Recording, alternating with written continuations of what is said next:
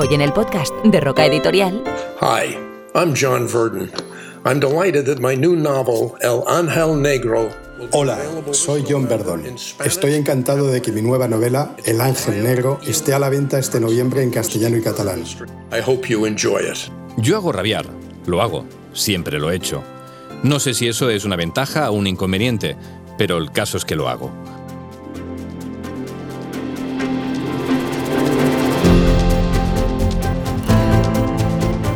Este es el podcast de Roca Editorial, en el que hablaremos de libros, novedades, recomendaciones y curiosidades del mundo editorial.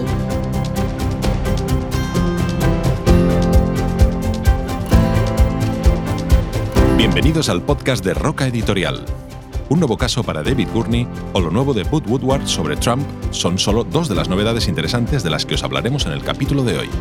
También charlaremos con Mariano Sánchez Soler de su nuevo libro Los ricos de Franco. En el apartado que dedicamos al mundo del libro, hoy hablaremos con libreros y terminaremos con recomendaciones de buenas historias adaptadas al cine. Empezamos. El Ángel Negro, o L'Àngel Negra en su edición en catalán, es la novela más trepidante de la serie de John Verdon, con el detective David Gurney a la cabeza desde Sé lo que estás pensando. Nos encontramos ante un nuevo caso, el sexto, en el que Gurney incluso arriesgará su vida para poner punto y final a las macabras ambiciones del asesino más peligroso al que se ha enfrentado jamás. Atentos ahora porque le hemos pedido a Verdon que nos cuente un poco más. El Ángel Negro. El Ángel Negro se trata de una novela sobre un asesinato misterioso, violento, siniestro y retorcido, en el que todo parece indicar que el sospechoso del jefe de policía, ya declarado muerto, ha salido de su ataúd para degollar a sus enemigos. Es posible que te lleves un gran susto con el final. I hope you enjoy it. La víctima es Angus Russell, un poderoso millonario que aparece degollado en su mansión de Harrow Hill. Todas las pruebas señalan como culpable a Billy Tate, un tipo raro con un viejo rencor con la víctima y relacionado con temas de brujería. Pero hay un problema. Fue declarado muerto el día anterior al asesinato de Russell.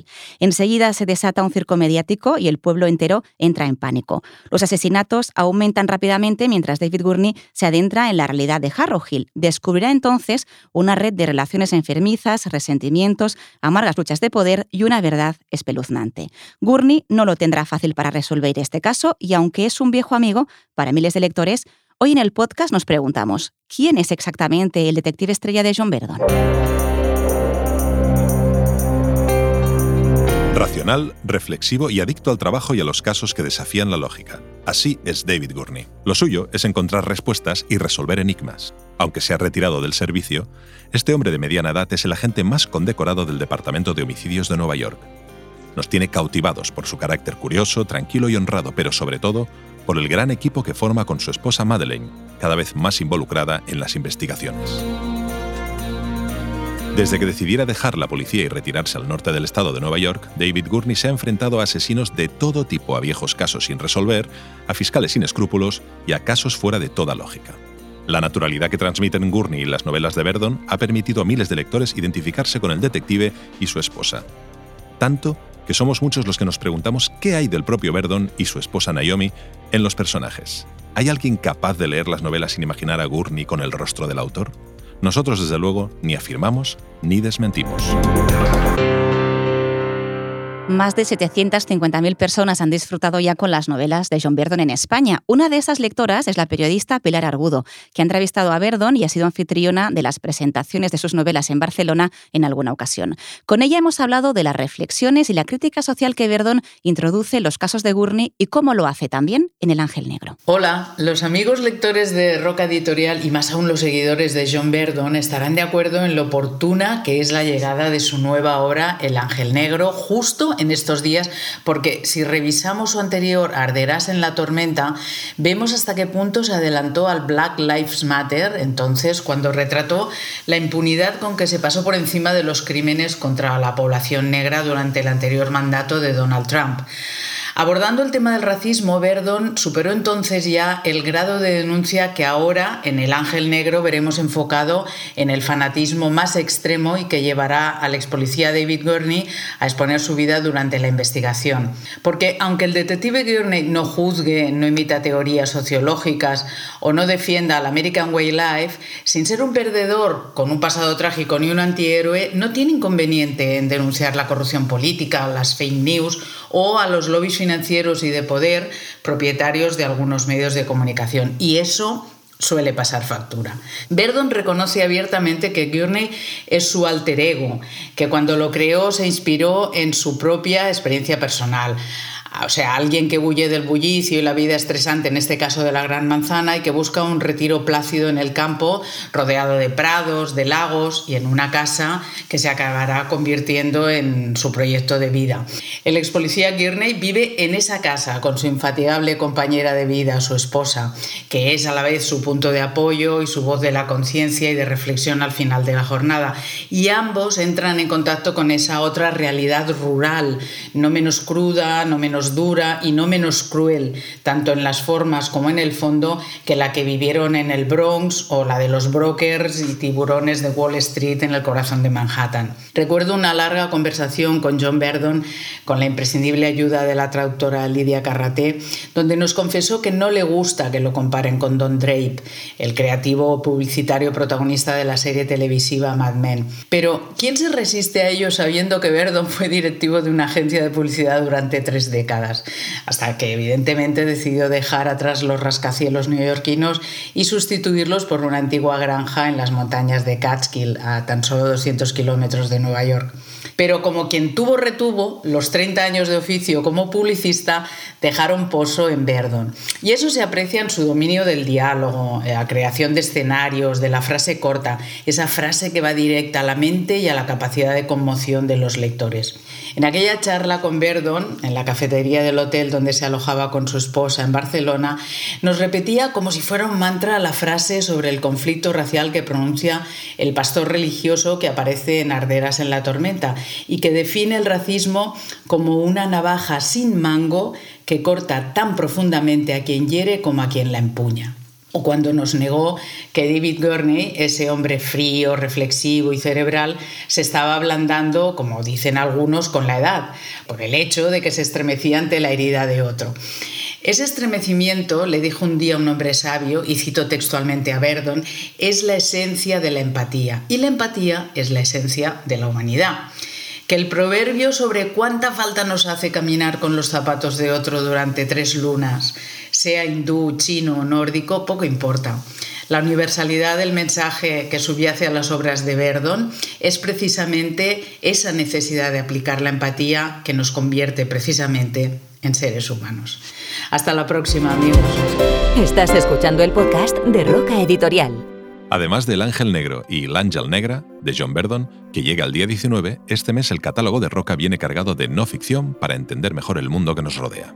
Donald Trump vuelve a estar en el punto de mira de Bob Woodward, que ahora presenta Rabia. En este segundo libro, el dos veces ganador del Pulitzer, sigue con el relato que empezó con miedo y nos ofrece una crónica de la gestión de Trump ante la pandemia, el caos económico o las protestas raciales. En la CNN ya han dicho que este podría ser el libro más importante de Woodward desde todos los hombres del presidente y ya está en librerías. Después os contaremos más con fragmentos del libro y de las conversaciones entre Woodward y Trump. El voluntario de Jack Fairweather ha ganado el premio Costa al mejor libro de no ficción del año, y no es para menos, porque relata la increíble historia de Vítor Pilecki, que se infiltró voluntariamente en los campos de concentración nazis para conseguir información y luchar contra la resistencia. Por cierto, que otro libro sobre el horror del nazismo, Las 999 mujeres de Auschwitz, de Heather Dunn McAdam, ha sido nominada al mejor libro de historia en los premios Goodreads. Narra la vida de las niñas que se subieron a un tren vestidas de domingo pensando que iban a trabajar tres meses y se encontraron con el horror de Auschwitz. Su relato es una increíble historia de amistad y sororidad. Para celebrar su nominación, hasta el 30 de noviembre, Las 999 mujeres de Auschwitz está disponible en formato ebook a 4,49 euros junto a otros títulos imprescindibles. El maestro de Auschwitz, La paloma de Ravensbrück, que novela la vida de Neus Catalá, y la novedad de este mes, El voluntario. También de no ficción, El niño secreto de los Dalí, de José Ángel Montañés, con una historia que muy pocos conocen. Y Las Jaurías es la novela de Alberto Gil, ganadora del Premio de Novela Negra LH Confidencial 2020, una historia fascinante sobre un viejo crimen de Estado. Hola, soy José Ángel Montañés, autor del Niño Secreto de los Dalí de Roca Editorial. El libro cuenta la historia de Joan Figueras y su relación con Dalí y Gala. Todo comenzó en el año 48, cuando la pareja regresó de Estados Unidos y el pintor necesitaba un modelo para su cuadro La Madonna de Porligat. El escogido fue Joan, dando comienzo a una relación que continuó a lo largo de casi 40 años. La historia, hasta ahora que ha pasado desapercibida, ha, ha podido ser reconstruida a partir del testimonio de sus familiares y amigos y muchos documentos y sobre todo fotografías que se conservan en el Centro de Estudios de Alinianos. Espero que os guste.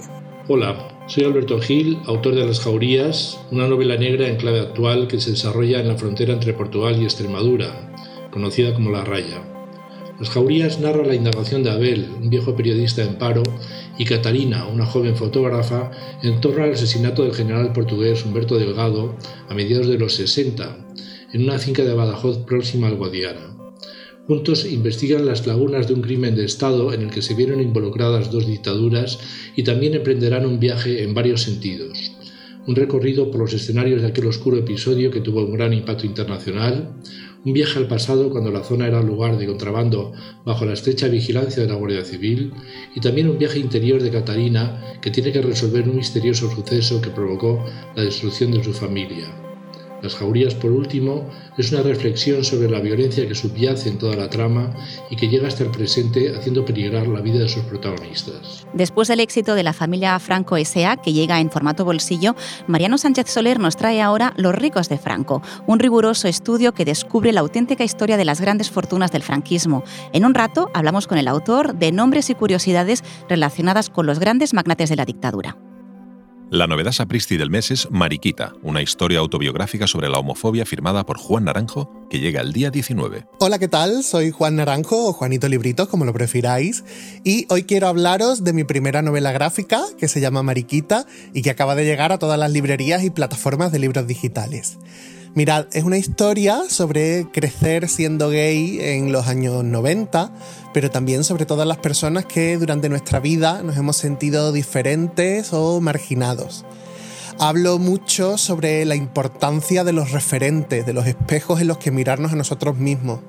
Y también sobre cómo la literatura puede ser un refugio y un salvavidas.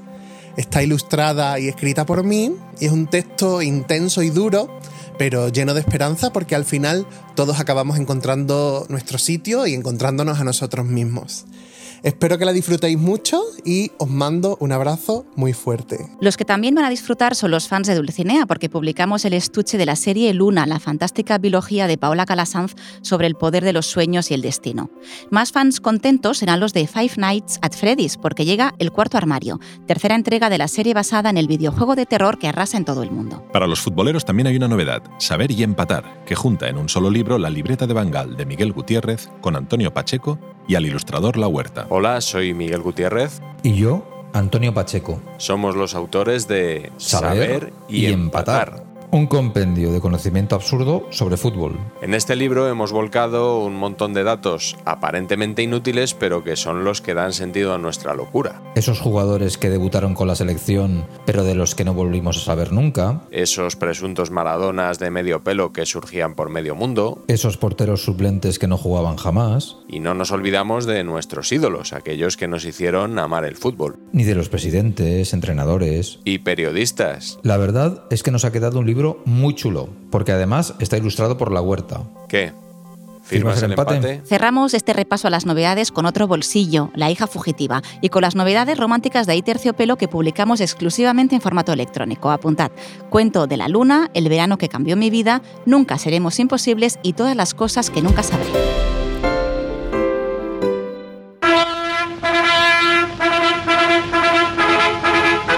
Esta música retrocedemos a 1936. En octubre, después del alzamiento del 18 de julio, Franco fue proclamado generalísimo y jefe del Estado. Dijo entonces que su gobierno sería para el pueblo y que se equivocaban los que creían que iban a mantener los privilegios del capitalismo. Eso es lo que dijo, pero Mariano Sánchez Solé cuenta en su nuevo libro, Los ricos de Franco, cómo desde la guerra civil se formó una especie de clase social franquista que ha perdurado en el tiempo y que se ha filtrado en los consejos de administración de bancos y grandes empresas. Mariano, bienvenido al podcast. Encantado. Este mes llega a las librerías la edición Bolsillo de la familia Franco S.A., que fue todo un éxito, y también este nuevo volumen en el que el foco está puesto en algunas de las familias más ricas de España. Hablas de empresarios, de ministros, de funcionarios. ¿La guerra civil fue un negocio para muchos? La guerra civil fue un negocio, claro, para muchos, entre otras cuestiones, porque se creó una nueva clase dirigente política y una nueva clase dirigente empresarial Prácticamente eh, los banqueros que apoyaron a Franco, que fue el sector del Banco Central, del Banco eh, vinculados al Banco de España, no vinculados al Banesto, eh, bueno, pues son los que, digamos, luego dirigieron las naves de la industria y se creó una clase social. ¿Fue para ellos una especie de inversión? Fue una inversión, bueno, fue una inversión, por ejemplo, para Juan Marc, fue su gran inversión, él fue el primer financiero eh, que financió los primeros gastos de, la guerra civil, fue, fundamental su aportación, eh, pero luego también fue una inversión para todo el tejido bancario, por ejemplo, los banqueros mm, prácticamente fueron los grandes beneficiarios de la guerra civil. Y luego los sectores empresariales que apoyaron, que apoyaron evidentemente a Franco. ¿Y, cómo la estructura propia del franquismo mantuvo una clase colmada de privilegios mientras cargaba todo el peso sobre los hombros de, los consumidores durante casi 40 años?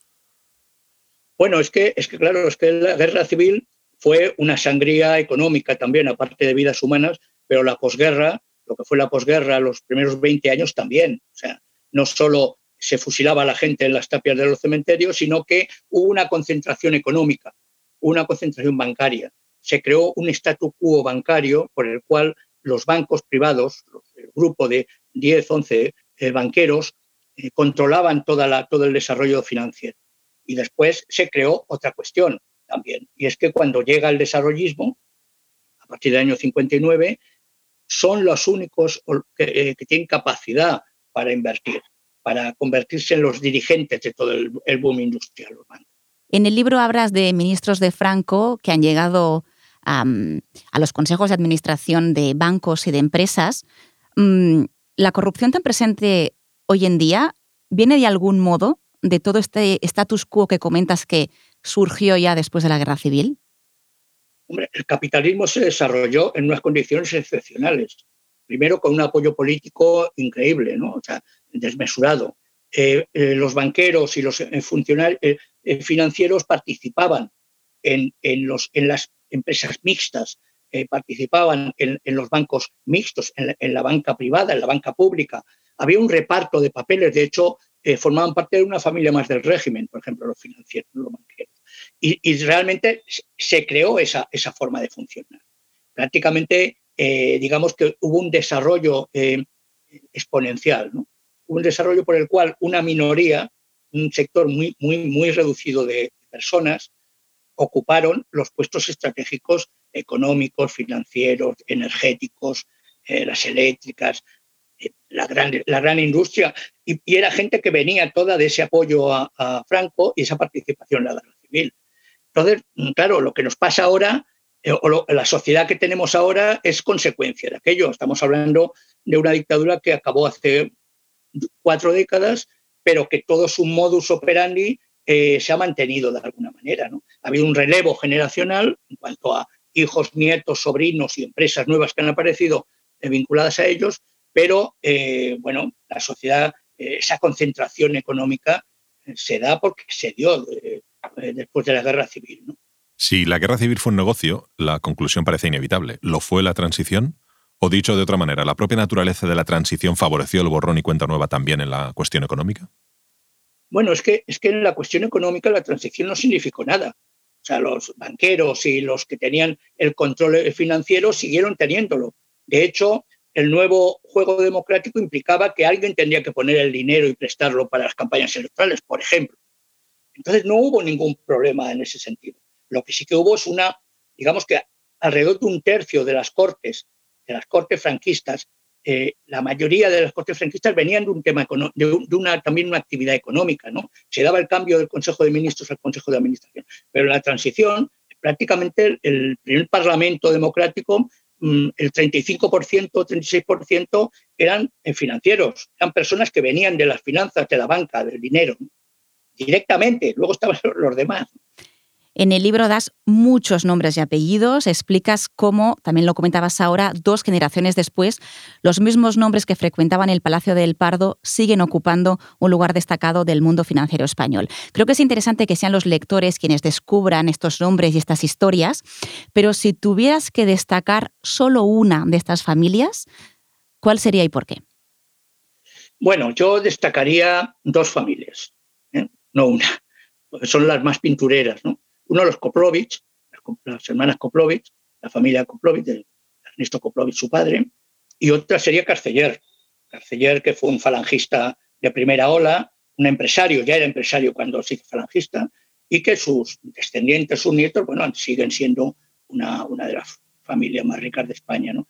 El ejemplo, cómo se gesta estas, estas, este desarrollo de las fortunas es muy interesante, porque eh, gran parte de estas cuestiones empiezan incluso en la propia guerra, durante la guerra, y otras en la posguerra. Es donde se va cimentando las relaciones políticas, las relaciones económicas, las fusiones entre ellos.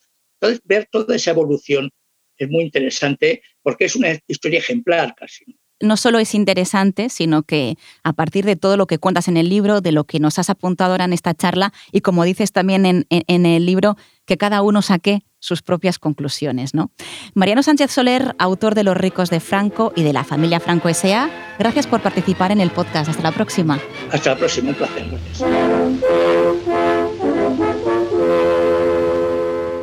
Este mes se celebra el Día Mundial de las Librerías, por eso hoy queremos dedicarles un espacio en el podcast, porque sin ellas, nuestros libros no llegarían a vuestras manos. Las librerías son el lugar donde sucede la magia, donde los libros encuentran los lectores para los que han sido escritos. Sin embargo, las librerías son también un negocio, y como tantos otros, están sufriendo la crisis provocada por la pandemia. ¿Cómo lo están viviendo los libreros? ¿Cómo se han adaptado a la nueva situación? Se lo hemos preguntado a Daniela Ubareda, responsable de la librería madrileña Atom Comics. ¿Cómo nos hemos adaptado a la pandemia?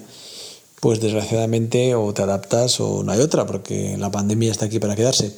Así que sí que notamos los meses de, de confinamiento duro que la gente valoraba mucho el seguir en contacto con, con, los libreros y con un trato cercano. Así que hemos intentado en la medida posible, con, con nuestras limitaciones por supuesto, eh, potenciar contenidos en redes sociales, haciendo directos en Instagram, haciendo recomendaciones en YouTube, tener más presencia en Twitter, contestar rápidamente a la gente. Y creemos que eso ha venido para quedarse. Nada es comparable como visitar la librería, pero es intentar paliar esa distancia eh, con, con, una aproximación más digital a la misma.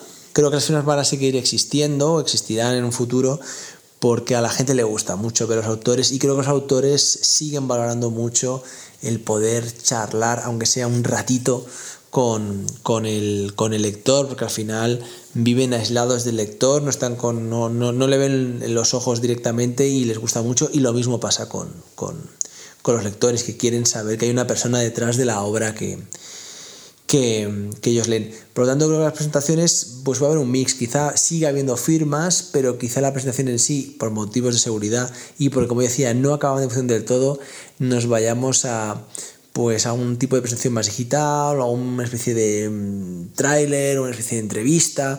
Es difícil anticiparlo, pero creo que va a haber ese mix. Estás escuchando el podcast de Roca Editorial. Bob Woodward y Donald Trump han mantenido 17 entrevistas durante siete meses de infarto, sin duda los más convulsos de su presidencia. Las conversaciones empezaron antes de que la COVID-19 se convirtiera en una pandemia mundial y repasan todas las decisiones que tomó Trump durante los primeros meses en relación al coronavirus. También abordan la política exterior, las protestas raciales y la crisis económica. El resultado es Rabia, una lectura imprescindible para comprender la presidencia de Trump y el cambio de color en la Casa Blanca. Un trabajo periodístico profundo en el que es el mismo Trump quien se define a sí mismo a través de las conversaciones con Woodward que él mismo autorizó. Mis 17 entrevistas con Trump presentaban un desafío. Él había denunciado que Miedo, el primer libro que había escrito sobre él, faltaba la verdad, que era una estafa y una broma, y me había llamado agente de los demócratas. Por motivos que no entiendo del todo, Trump decidió que cooperaría. Pensaría que se convertiría en una fuente fiable.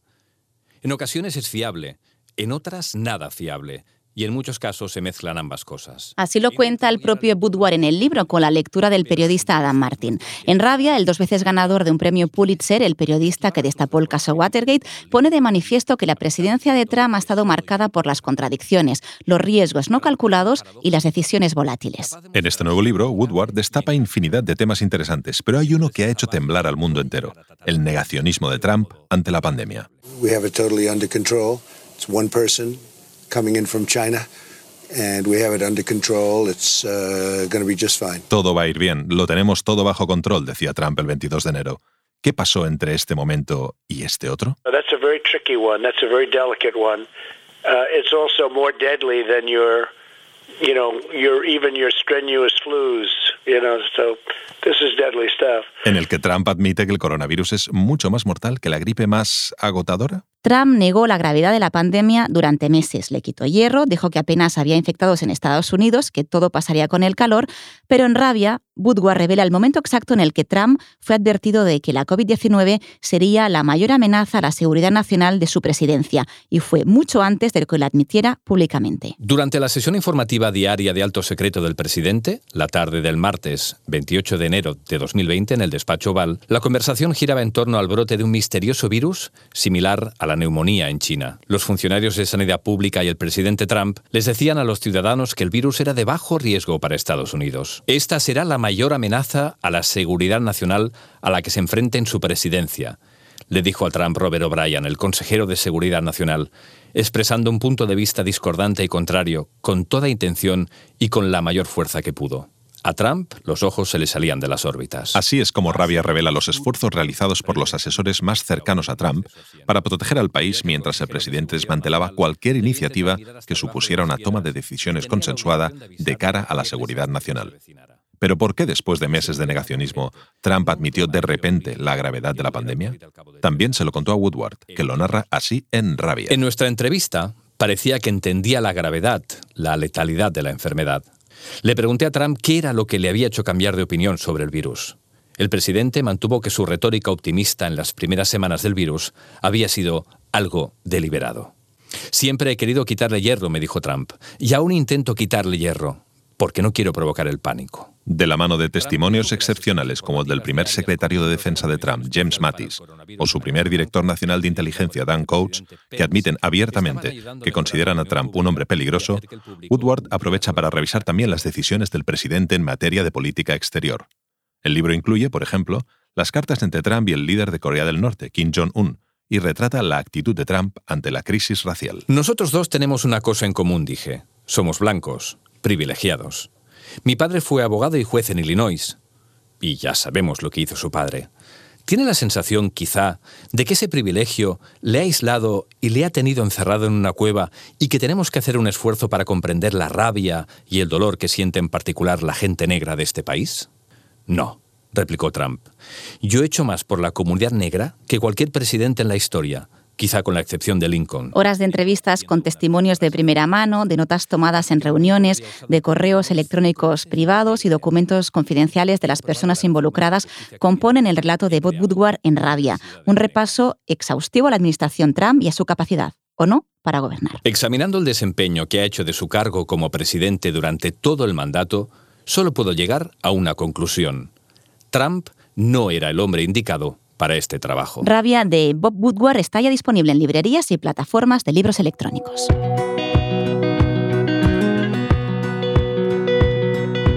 Arrancamos el tramo final del podcast con libros de cine. Elena Neira, hola de nuevo. ¿Qué tal? ¿Cómo estáis? Muy bien, aquí estamos.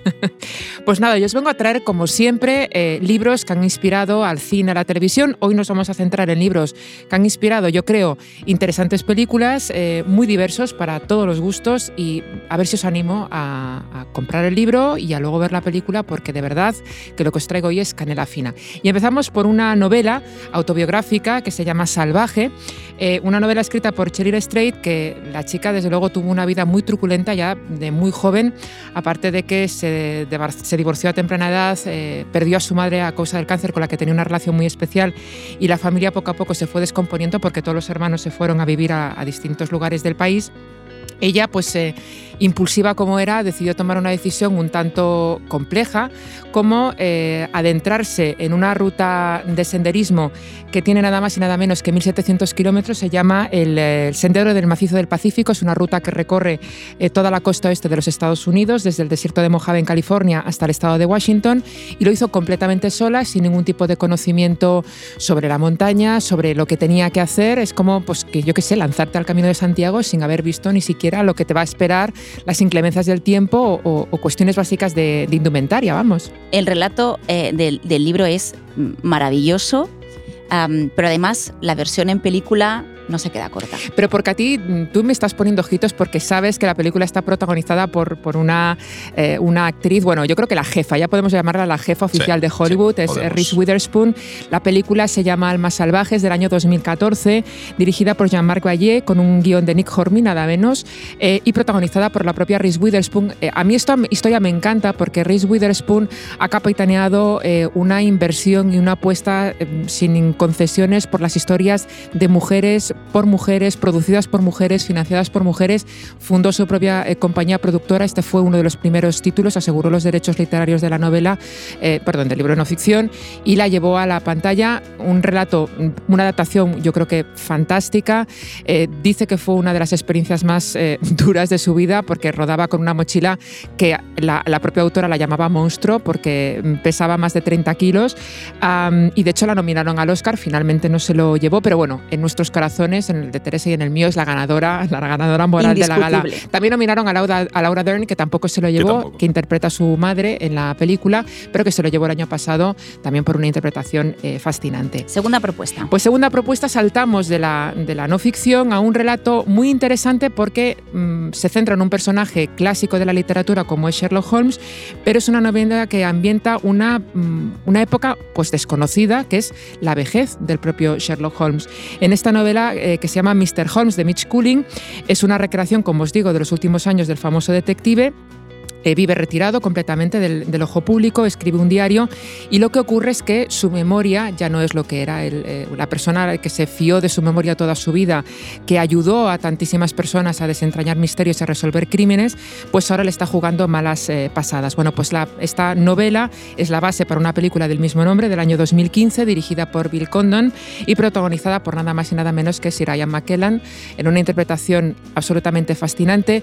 Es una historia pues muy, muy muy bucólica. Él vive en una, no os esperéis nada trepidante, como una historia, como un crimen, eh, pero es muy interesante la relación que establece con su ama de llaves y con el hijo de esta, que es el que le ayuda con pequeños juegos a intentar no perder el hilo de su memoria y no perder el hilo de la realidad. Y para terminar... Pelín aburrida, dejadme que lo diga. La, lenta. La novela, la película. La película, perdón. la novela es maravillosa. La novela me encantó, lo digo en La novela es maravillosa. Pero un Holmes crepuscular eh, con ese ritmo cinematográfico tan, tan... Ah, Va, si quieres algo trepidante, te voy a dar besos, achuchones, historias de amor imposible, eh, dramas, eh, reconciliaciones. Esto nos encanta, nos encanta Nicholas Sparks y por supuesto cuando hablamos de Nicholas Sparks, la mejor tarjeta de presentación, por supuesto, es El cuaderno de Noah, esa película que no puedes dejar de ver cuando la, la, echan por televisión, pues que sepáis que está inspirada en una novela, una novela superventas que narra la historia de Noah Calhoun y Ali Hamilton, dos jóvenes adolescentes en Carolina del Norte que a pesar de vivir en dos eh, ambientes sociales muy diferentes, pues se enamoran irremediablemente y tienen una historia de amor pues que llega hasta, hasta los años también de la, de la, hasta la tercera edad. Eh, la novela está basada en hechos reales, eh, es increíble, dice que es la historia real de los abuelos de su, bueno, ya, ya ex esposa, porque Nicholas Sparks se ha divorciado recientemente y en la película, dirigida por Nick Cassavetes, está protagonizada por Ryan Gosling, Suspirín, y por Richard McAdams, que dicen las malas lenguas que se llevaban a matar durante, la, durante el rodaje de la película, hasta que el director los encerró en una habitación y dijo, ya podéis, por favor, arreglar el tema porque no podían parar con todos los enfrentamientos. La química de la antiquímica, ¿no? Sí, pero bueno, la química funcionó porque de hecho la película funcionó muy bien, ellos acabaron siendo pareja durante bastante tiempo y se llevaron el premio de la MTV al mejor beso eh, de película, que de hecho lo podéis buscar en YouTube, eh, montaron todo un espectáculo cuando recogieron el Novela sobre qué ocurrió en aquella habitación. Por ejemplo. Pues con estas tres propuestas para leer y luego ver, te despedimos, Elena. Hasta el próximo capítulo. Hasta el próximo podcast. Hasta aquí lo dejamos por este mes. Volveremos en diciembre con un repaso a lo mejor del año, con grandes novelas para regalar y muchas historias para disfrutar. Somos Octavio Botana y Teresa Farell. Gracias por estar ahí de parte de todos los que formamos el equipo de Roca Editorial. Encontrarás todas nuestras recomendaciones en rocalibros.com. Hasta el mes que viene. Gracias por escuchar el podcast de Roca Editorial.